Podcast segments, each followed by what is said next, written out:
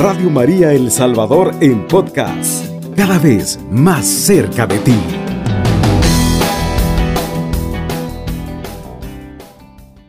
Como decía el Oquillo de Asís, como le llamaban a San Francisco de Asís. Bendito y alabado sea el Señor, porque nos permite entrar a la intimidad de sus hogares, de todos aquellos buenos cristianos que desean conocer los senderos de Dios por medio de los mártires, por medio de estas personas justas que han vivido entre nosotros. Como dice el Papa Francisco I, los santos han sido de carne y hueso, han tenido sus defectos y sus pecados como cualquier cristiano, como cualquier humano. Lo que los diferencia de los demás es que ellos han aceptado su humildad, su pequeñez y han reconocido ante Dios su pequeñez, sus defectos y a la vez han hecho méritos para que las grandezas que han hecho por medio de Dios opaquen los pocos pecados o los pocos defectos que puedan tener o que este mundo les haya eh, pegado. Hermanos, 85 días faltan para que se llegue la tan esperada fecha de la beatificación de nuestros cuatro mártires, del padre Rutilio Grande García, con sus dos eh, colaboradores, y de nuestro querido eh, Fray Cosmes Pezoto Samuner, de la Orden Franciscana. Eh, me ausenté por cuestiones de salud, pero gracias a Dios aquí estoy. Y agradezco a los personeros de Radio María que se preocuparon por mí, que me estuvieron llamando insistentemente. Pero aquí estoy, agradecido por todos aquellos que devotamente y asiduamente eh, sintonizan Radio María y se interesan por conocer sobre la vida de Padre Cosme. Les había eh, comentado pues de la llegada de Padre Cosme a San Juan Nonualco allá el 18 de octubre de 1952. Desde entonces, pues él comenzó a, a comunicarse con las asociaciones religiosas que existían y las que no existían, pues él comenzó a fundarlas. Las hijas de María, las terciarias, el apostolado de la oración, caballeros de Cristo Rey, los piadosos varones, eh, y un sinnúmero de, de asociaciones que poco a poco fueron creciendo. ¿Por qué?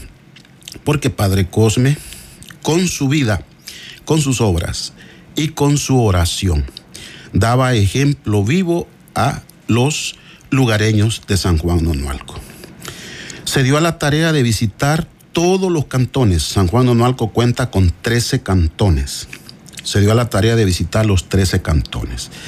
Recordemos que él llegó pues en una moto Vespa y esa moto Vespa le sirvió para andar por todos los cantones, por las veredas, por los caminos vecinales, eh, sorteando toda clase de suertes, soportando el sol, eh, la lluvia en algún momento, el polvo pues que existía en ese tiempo pues no había muchos caminos adoquinados o pavimentados como en actualidad. Sin embargo, al joven fraile no se inmutó ante nada y visitó todos los cantones. Había como tres cantones que no tenían ermita donde eh, rendirle pues culto a Dios. Eh, entusiasmó a los lugareños para que hicieran una champa en primer momento, varas de bambú con palmas de coco o con zacate de arroz, de tal forma que hubiese algún lugar donde se albergaran los lugareños para rendirle a Dios. Y él todos los primeros viernes de mes visitaba un cantón, todos los viernes.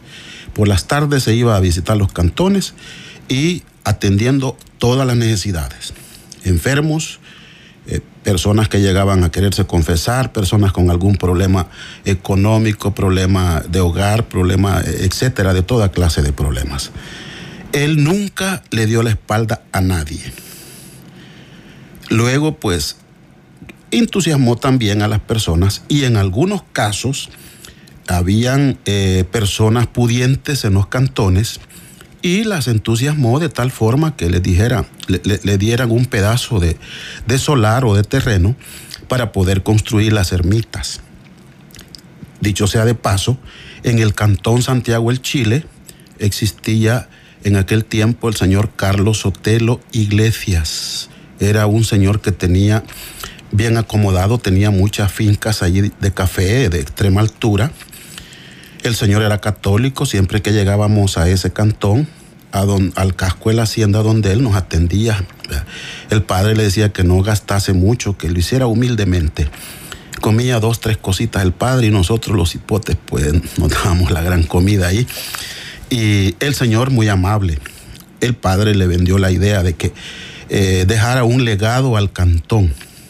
Y dicho sea de paso, el señor regaló el terreno donde hoy se encuentra la escuela del Cantón Santiago el Chile y al lado norte, calle de por medio, se encuentra la ermita de Santiago el Chile. Eso está en las faldas del volcán de San Vicente. Eh, pertenece a San Juan Onoalco eh, territorialmente, pero en cuestión de, de, religión pertenece a Guadalupe. Entonces, resulta que ahí el Señor regaló el terreno. El mismo padre le dijo, vaya, mire padre, vamos a medir lo que usted crea conveniente.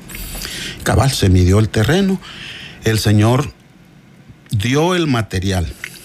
El padre lo convenció, dio el material, el señor entregó la ermita construida.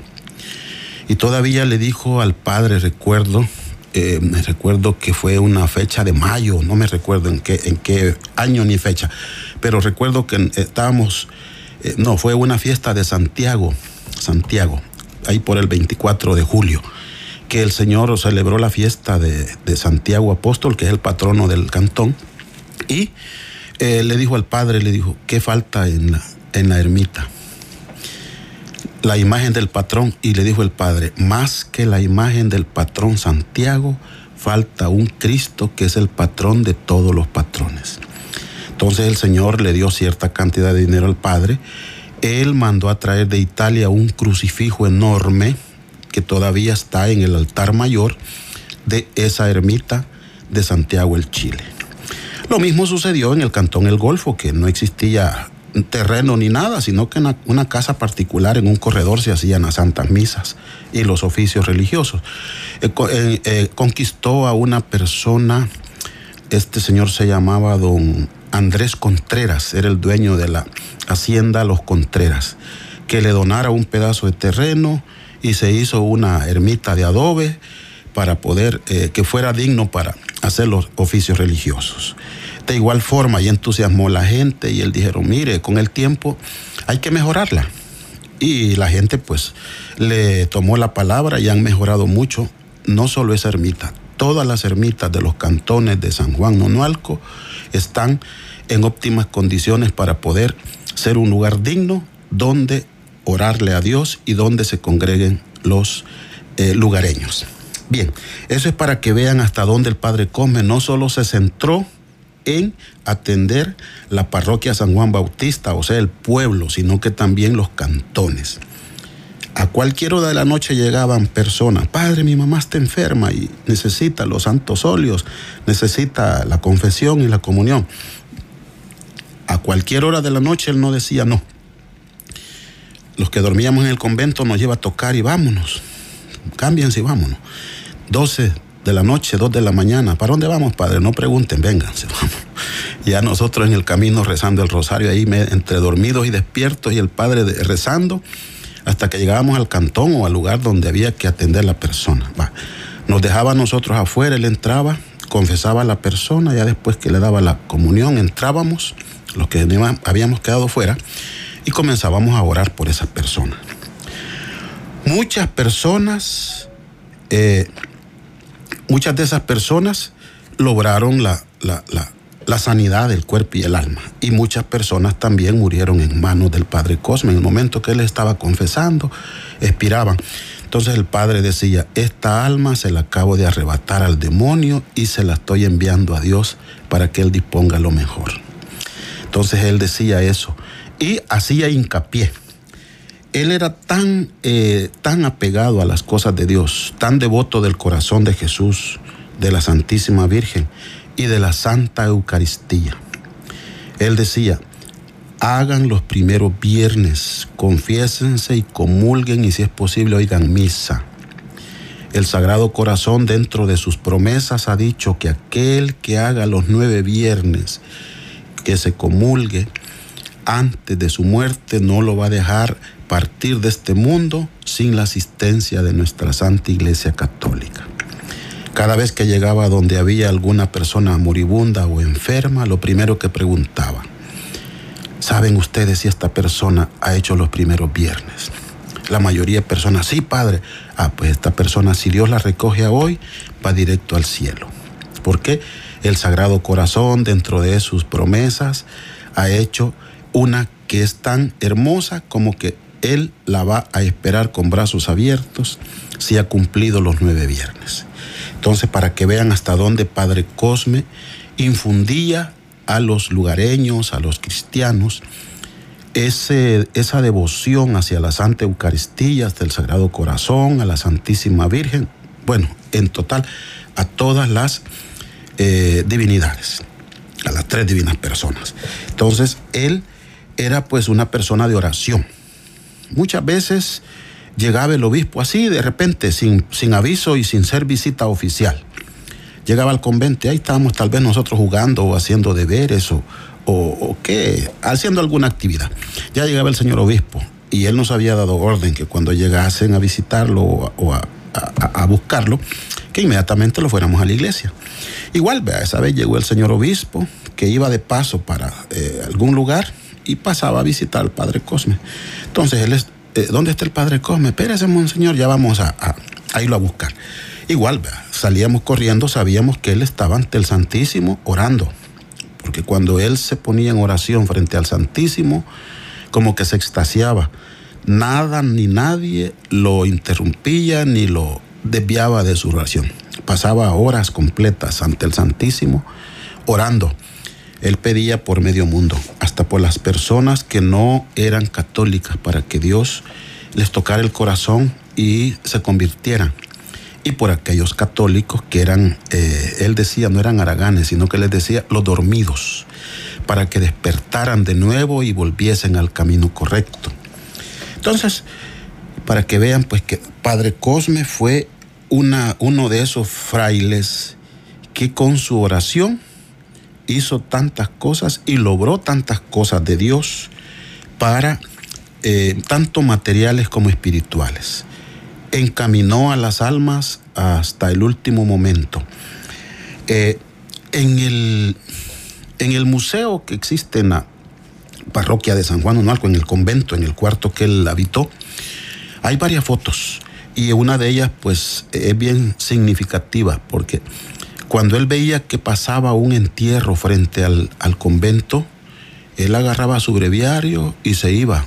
Fuera conocida o desconocida esa persona, él se iba adelante rezando el rosario y eh, invitaba a todos los que iban, porque en mi pueblo teníamos la mala costumbre que cuando iba alguien en un cortejo fúnebre, todo el mundo iba platicando de cualquier cosa menos orando por el difunto. Entonces él decía que eso no era correcto que si uno se junta para acompañar a un cortejo fúnebre, tiene que ir sintiendo el dolor de los parientes, de los dolientes. Y lo menos que puede hacer es pedirle a Dios porque esa alma Dios la reciba. Y había que rezar. De tal forma que él acompañaba todo el cortejo fúnebre hasta el cementerio o el campo santo. Excelente hasta el Campo Santo. Entonces es una costumbre que desgraciadamente en la actualidad ya no se da. Y hay constancia de que el Padre Cosme lo hizo muchas veces.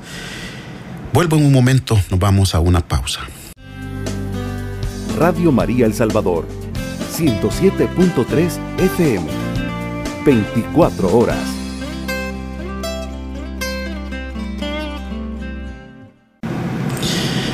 Bien, hermanos, seguimos con la vida, obra y martirio de Fray Cosme Espesoto Samuner. Ya les había comentado pues que el padre desde que llegó también no solo se interesó en la situación religiosa, en la situación material, sino también en la situación educacional, o sea, en la educación.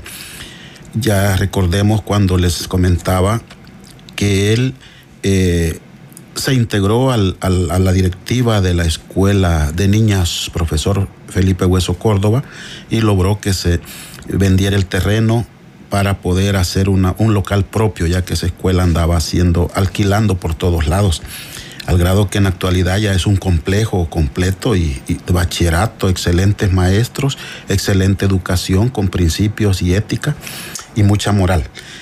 Bueno, eh, pero el padre Cosme era bien observador, era analítico, vio que la población crecía eh, eh, asombrosamente, entonces dijo, tanto niño, y más los niños de los cantones que las escuelas no tienen hasta sexto grado y después el tercer ciclo o, el plan básico que va a pasar.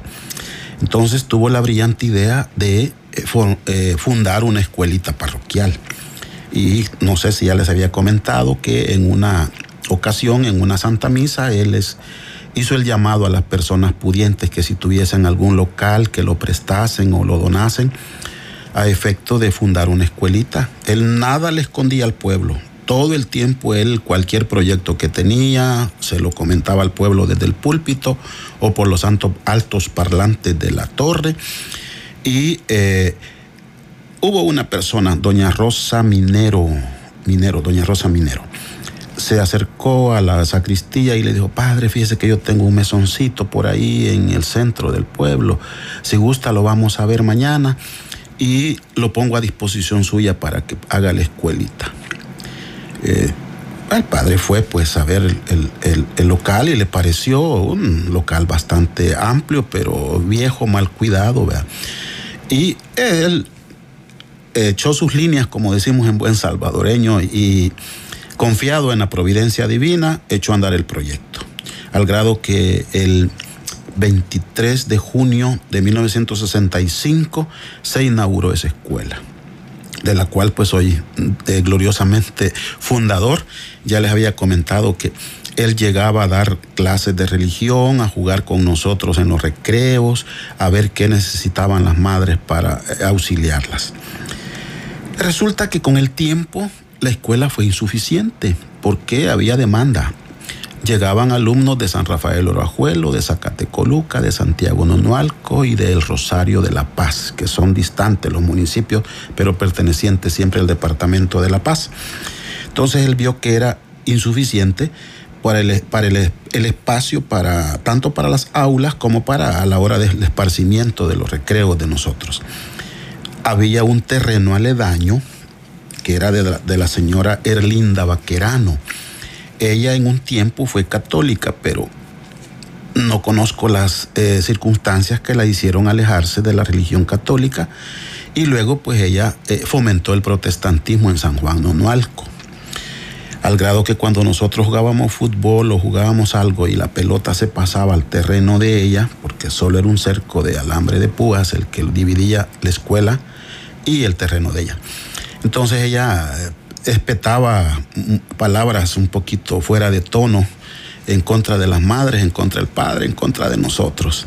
Igual, vea, en el medio del patio de ella había un palo de mango y nosotros cuando había cosecha lo apedreábamos y le quebrábamos las tejas. Entonces la señora se, molestaba y era natural, pues cualquiera que le moleste su propiedad privada se incomoda.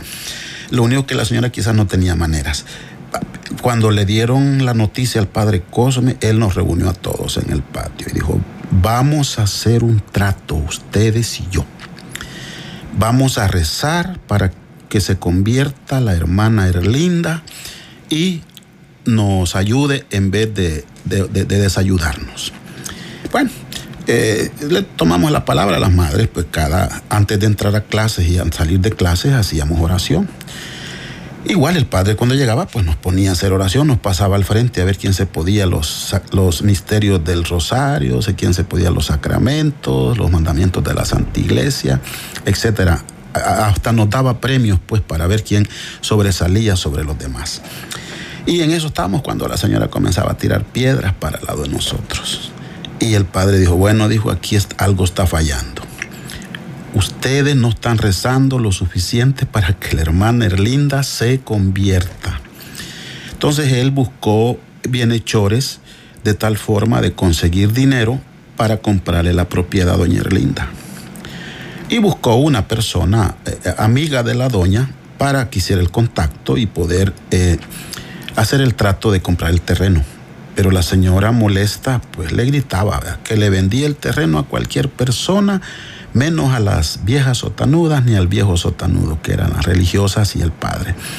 Entonces el padre dijo, hay que doblar rodilla, hay que orar insistentemente a Dios para que doña Erlinda se convierta. Con el tiempo, pues, eh, las cosas mejoraron. La relación con la señora no era tan buena que se dijera, pero había cierto respeto. Entonces, sucede que con el tiempo la doña, que ya era una señora de sus años, cayó enferma. Y luego, pues, hubo alguien que la llegó a visitar, católica, y le dijo, mire, doña Erlinda, usted ha ofendido mucho al padre Cosme, para que pueda eh, morir en paz, mándelo a llamar y pídale disculpas, y, mire de qué manera le ayuda para, para el bien de la parroquia, no es, no es para el bien del padre, es para el bien de los lugareños, su gente. Le tomó la palabra a la señora y ella misma le dijo a esta persona, me recuerdo que era doña Angelita Trejo, no sé si todavía estará viva ella, de las allegadas a la iglesia, una muchacha que cantaba muy bonito en sus tiempos mozos, cuando no había músicos ella cantaba en misa. Eh, luego pues ella llegó donde el padre, padre, dice doña Erlinda, que, que vaya, que quiere hablar con usted y que quiere confesarse. Mire, el padre salió corriendo para el Santísimo, se arrodilló, no sé qué platicó con el Santísimo y me dijo, venga, vámonos. Del convento donde vivía doña Erlinda había como tres cuadras. El padre salió corriendo como que iba, eh, ¿qué? Preciso para algo. Salió corriendo, llegó donde la señora, la, la abrazó, le besó las manos y le dijo, ¿en qué le puedo servir? La señora lloró, le pidió disculpas y milagro. Para mí ese fue un milagro que el padre Cosme logró de Dios en vida. Doña Erlinda no le vendió la propiedad, se la regaló para que ampliara la escuela.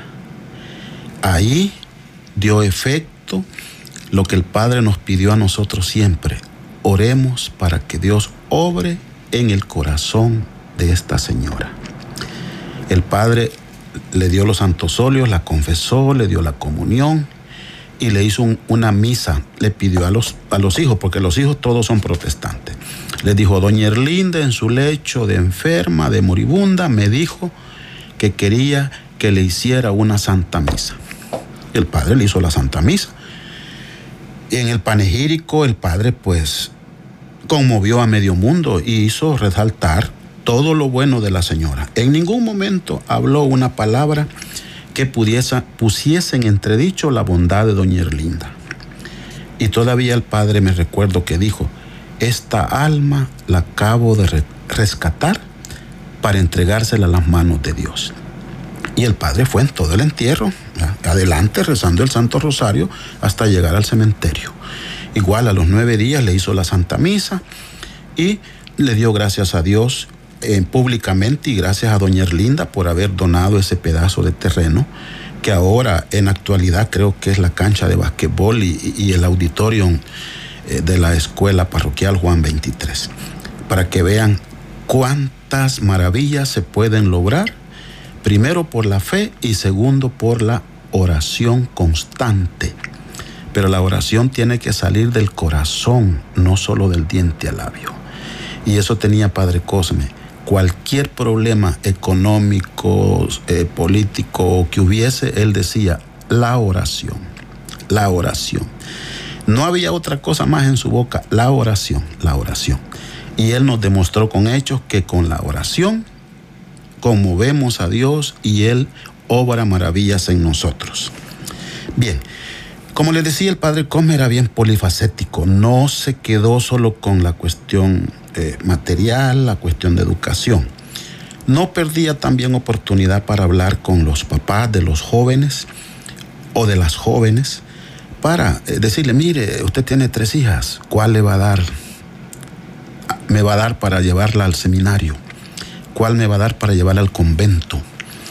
De tal forma que eh, conquistó muchas jóvenes que ahora son religiosas, profesas, y otras ya pues también ya fallecieron, pero fueron religiosas, eh, de mucho ejemplo. y de igual forma jóvenes que eh, llegaron al sacerdocio. Recuerdo las primeras dos conquistas eh, que el padre Cosme, no, tres conquistas que el padre Cosme hizo para irse al seminario.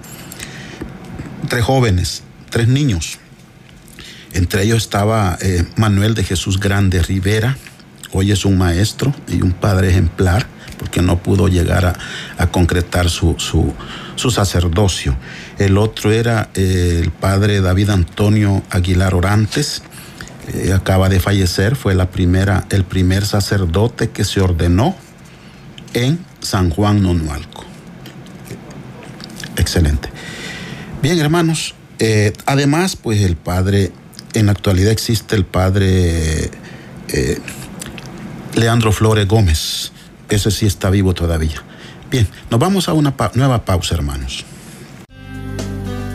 Radio María El Salvador 107.3 FM.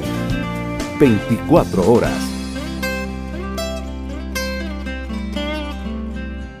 Bien, hermanos, ya les mencionaba pues que Padre Cosme también se preocupó por eh, dejar soldados para Cristo. Ya tardíamente, él decía, las vocaciones no, no deben de tener el límite. Tardíamente también pues hubo eh, tres eh, jóvenes o cuatro jóvenes que se eh, los conquistó él para irse al seminario mayor de allá de Santiago de María. Uno de ellos fue el padre Carlito Celaya, que en la actualidad está vivo todavía y eh, está en la parroquia de Santiago, Nonualco. De igual forma, el padre Héctor Guzmán Bernabé, que está allá por el Pital. Y el que fue fraile también, este, se me olvida, Carlito Barraza, pero él se salió y ahora es un padre ejemplar. Bien. Aparte de eso, pues quiero mencionarles eh, para que vean hasta dónde el padre Cosme se preocupó tanto por los cantones como por la ciudad y por infundirnos a todos el amor a la Santa Eucaristía, el amor a Dios. Allá por 1975, su santidad Juan, Juan Pablo VI, no, eh, Pablo VI, perdón, no era Juan, Pablo VI, Excelente. Hay una llamada. Vamos a atenderla. buenos días. Buen día. José de Salvador. Sí, dígame. Este, tuve la oportunidad de conocer al padre Cosme Casoto. Qué bueno, dichoso, lo felicito. Sí. Eh, pero también comentar que el sacerdote me dijo de que primero estuvo en San Pedro Nonualco. Correcto. Después lo trasladaron para San Juan Nonualco. Exactamente. Fue donde yo lo conocí. Sí. El padre Cosme, eh, no había necesidad de decirle padre de Merray. El padre se iba, su jeep vacío, suite le decía, bueno, suite. A mí me dio jalón, como decimos, en dos ocasiones. Sí, tiene razón. Este, también comentar que el padre Cosme era un poquito también delicado, ¿verdad? Cuando un niño lloraba en misa, decía, saquen ese niño y yo pues le doy, le, doy la razón, y que estoy adulto, le doy la razón. Sí. Por porque sucede que hay interrupción, ¿verdad? Exactamente. También un, un esposo de mi prima me comentó que, que le dijo el padre Cosme, yo no estoy de acuerdo que, que, que alguien que se suicide lo entierren en el campo santo. Así es de que él no estaba de acuerdo con eso. Y queda para terminar, pues, este, ya hoy, después de que lo asesinaron, este, me di cuenta que era viñador. Exacto.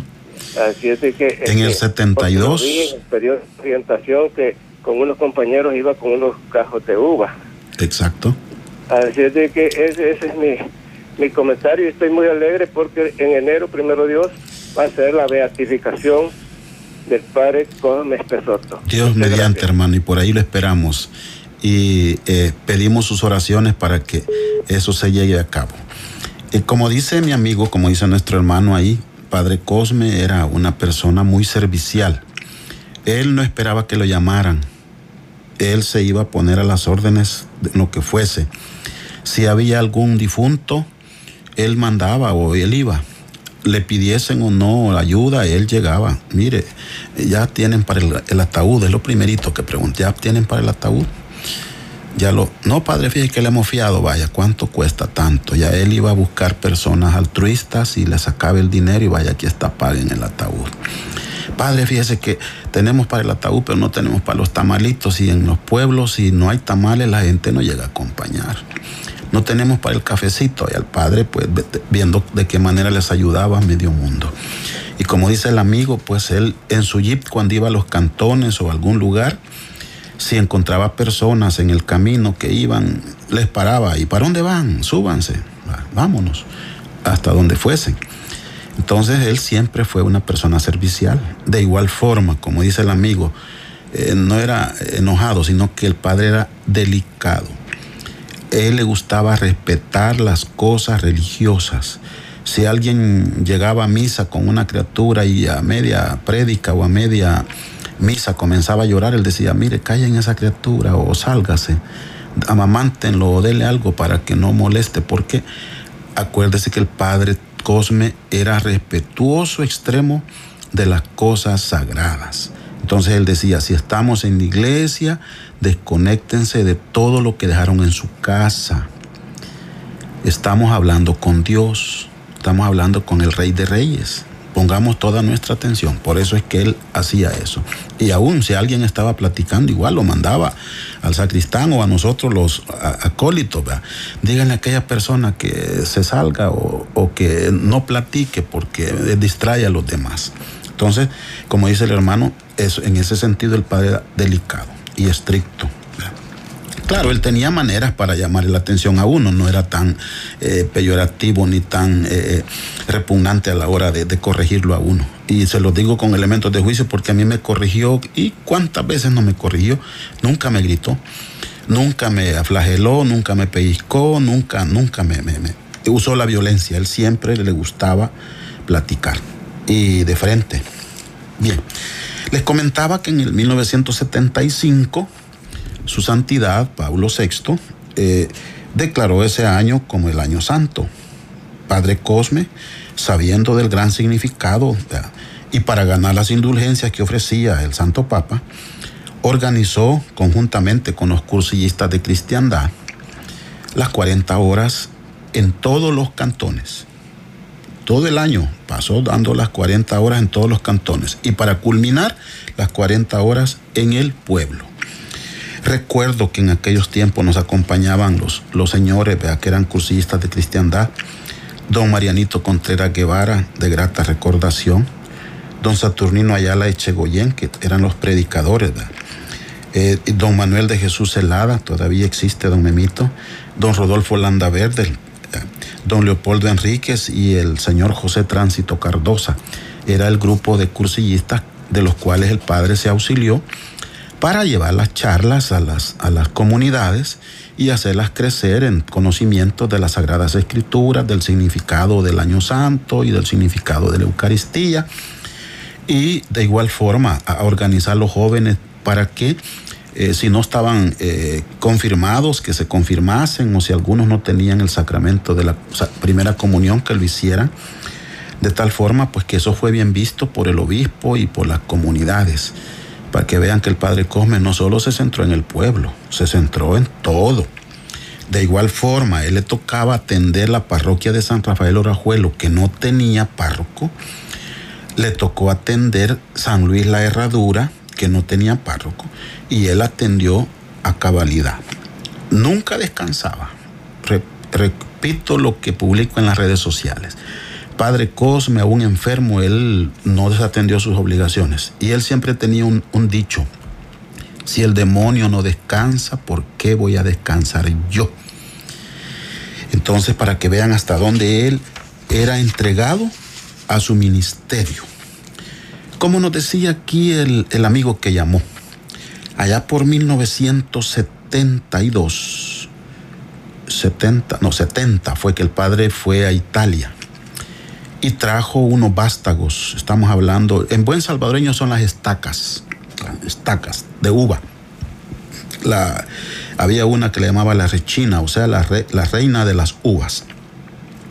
Trajo las estacas, Y nosotros vimos que estaba él, él con sus propias manos, agarró una su cubeta de, de, lámina y a echarle tierra, a hacer un su arreglo ahí de mezcla de, de hojarasca, tierra negra y todo, y comenzó a sembrar las estacas las metió a la refrigeradora y nosotros, bueno, a la gente que no entendía las cosas podía decir que el padre estaba loco, pero, pero no, él sabía lo que hacía.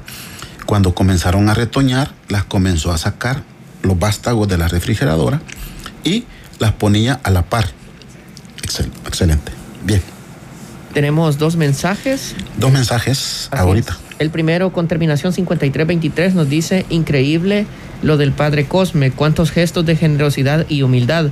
Yo en lo personal le pido a Dios por la santificación de los sacerdotes. Dios los bendiga siempre, hermanos, por tan bonito programa. Bendiciones para esta persona. El siguiente mensaje es una nota de voz, vamos a escuchar con terminación 1350. Buenos días, hermanos de Radio María. Quiero decirles que qué bonito programa que estoy escuchando. Pues yo en el oír al hermano Cosme me, me pues me lleno de más fuerza y a la vez este eh, qué hombre que en verdad como quisiera yo eh, conocer más de él. Buen día, hermanito. Que Dios Todopoderoso me los guarde a todos los que están en cabina de Radio María. Amén, hermana, igualmente solamente. Solamente, bien. Agradezco, agradezco en lo personal y en la parte de la radio a todos estos hermanos que se toman la molestia de llamarnos. El objetivo es ese, que conozcan la vida y obra de Fray Cosme, como les decía al principio del programa. Su santidad Francisco I dice que los santos han sido humanos como nosotros, pecadores como nosotros, con defectos y con virtudes. Gracias a Dios, ellos eh, hicieron resplandecer más sus virtudes con sus obras, con su sacrificio, con su vida cristiana, y esas virtudes han hecho opacar sus defectos y sus pecados. En el caso del padre Cosme y padre Rutilio Grande, los defectos de la vida pasada, como decía padre Cosme, eh, fueron lavados por la sangre derramada por Cristo y la sangre derramada por ellos al momento de haber sido ajusticiados eh, por manos fascinerosas en este mundo, lo cual pues implica, y recuerdo que esto lo, lo marcaba bien Padre Cosme cuando hablaba con nosotros, la sangre de los justos es semilla para que florezcan más cristianos. Entonces, tomemos como ejemplo esta vida de estos dos mártires o cuatro mártires que tenemos acá, que por amor al Evangelio no midieron las consecuencias ni midieron el peligro, al contrario, eh, se ofrecieron y eh, ofrecieron sus vidas por defender el Evangelio y fueron martirizados por odio al Evangelio. Eso no es nuevo, eso es desde principio del cristianismo ha existido el odio contra el Evangelio, contra Jesucristo. Entonces, son los mártires contemporáneos que nos dan vida, nos dan ejemplo para que nosotros cambiemos nuestras vidas, para que nosotros imitemos a Jesucristo. Tal vez no busquemos el martirio, pero busquemos la santidad.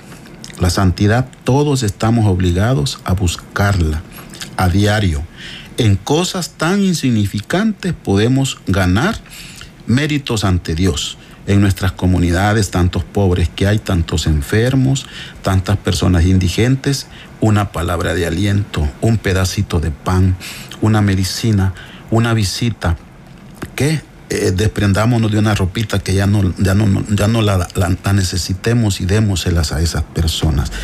Eso le gustaba a Padre Cosme y eso lo hacía él. Me consta porque, repito, yo me quedé con él desde los seis años hasta el día de su martirio. Conozco tantas cosas de Padre Cosme y muchas obras que él hizo, nos decía los dos que andábamos con él. Chitón nos decía código del silencio. Ya cuando nos decía Chitón, ya uno ya sabía que tenía que guardar silencio. No había que contar nada de lo que él había hecho, de lo que habíamos visto. Ojo, cosas buenas, buenas, porque el Padre Cosme, que yo sepa, nunca le vi una cosa mala. Nunca. Sería mentiroso si yo me inventara algo de eso. Solo cosas buenas. Le daba dinero a una persona y nosotros veíamos, solo nos, se ponía el dedo en, en la boca y ya sabíamos que no teníamos que contar. Después de muerto él fue que Monseñor Astorga me dijo, mire, usted tiene muchas cosas, mucha riqueza de lo que ha vivido con el Padre, muchas anécdotas. Pero yo le dije, mire, monseñor, Padre Cosme me impuso el código del silencio y yo no puedo eh, eh, eh, quebrantarlo. Y me dijo, yo te lo levanto, hijo, me dijo, yo te lo levanto. Entonces, tienes que hablar las cosas buenas que Padre Cosme hizo para que todo mundo conozca, los que están flaqueando en su fe se conviertan. Excelente. Y se fortalezcan. Entonces, eso es lo que me ha motivado a mí a eh, dar a conocer muchas cosas de Padre Cosme que algunos no los conocen, otras tal vez sí las conocen. Y los que se beneficiaron en su momento de los favores de Padre Cosme eh, no me van a dejar mentir.